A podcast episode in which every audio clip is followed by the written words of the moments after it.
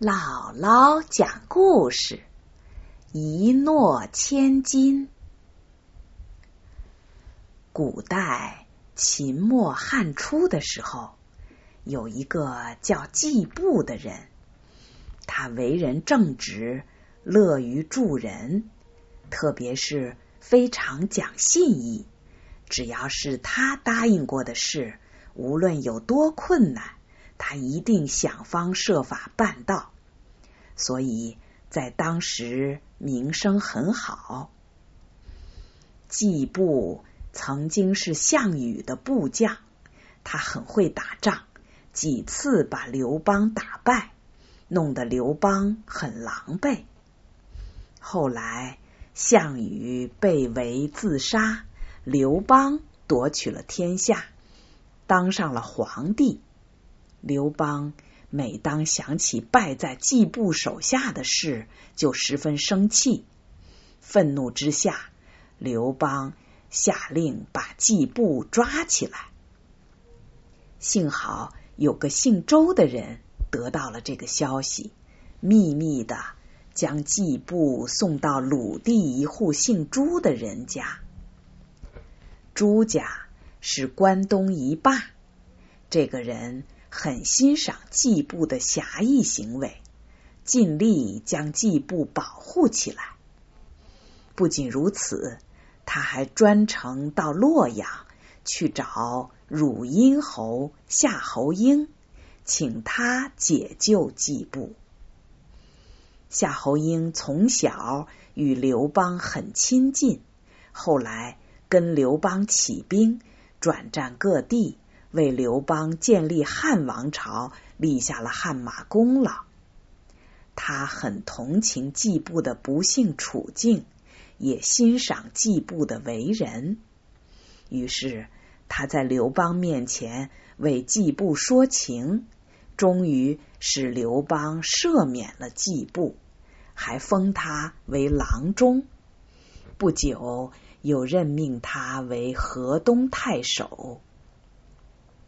当时楚地有个名叫曹秋生的人，能言善辩，专爱结交权贵。季布和这个人是同乡，很瞧不起他，并且在一些朋友面前表示过厌恶之意。偏偏。曹秋生听说季布又做了大官，一心想巴结他，特地请求皇亲国戚窦长君写一封信给季布，介绍自己和季布认识。窦长君早就知道季布对曹秋生印象不好，就劝他不要去见季布。免得惹出是非来，但是曹秋生坚持要窦长君介绍，窦长君无奈，只好勉强写了一封推荐信，派人送到季布那里。季布读了信，很不高兴，准备等曹秋生来时当面教训教训他。过了几天。曹秋生果然登门拜访，季布一见曹秋生，就露出厌恶的神情。可是曹秋生对此毫不在乎，恭恭敬敬的向季布施礼，然后慢条斯理的说：“我们楚地有句俗话，叫做‘黄金百两不如’。”得季布一诺，您是怎样得到这么高的声誉呢？可见您是非常讲信义的。您和我都是楚人，如今我在各处宣扬您的好名声，这难道不好吗？您又何必不愿意见我呢？季布。觉得曹秋生说的也有道理，就热情的款待了他，留他在府里住了几个月。曹秋生临走时，季布还送了他许多礼物。曹秋生呢，确实也照自己说过的那样去做。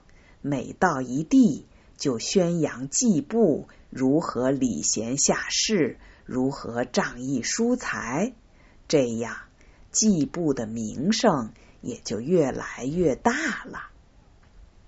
后来呢，曹秋生说的这句话就变成了一个成语“一诺千金”。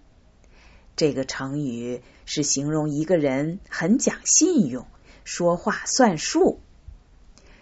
后来，季布这个人就被大家认为是最讲信用的人，所以很多人把能够实现的诺言叫做“季布诺”。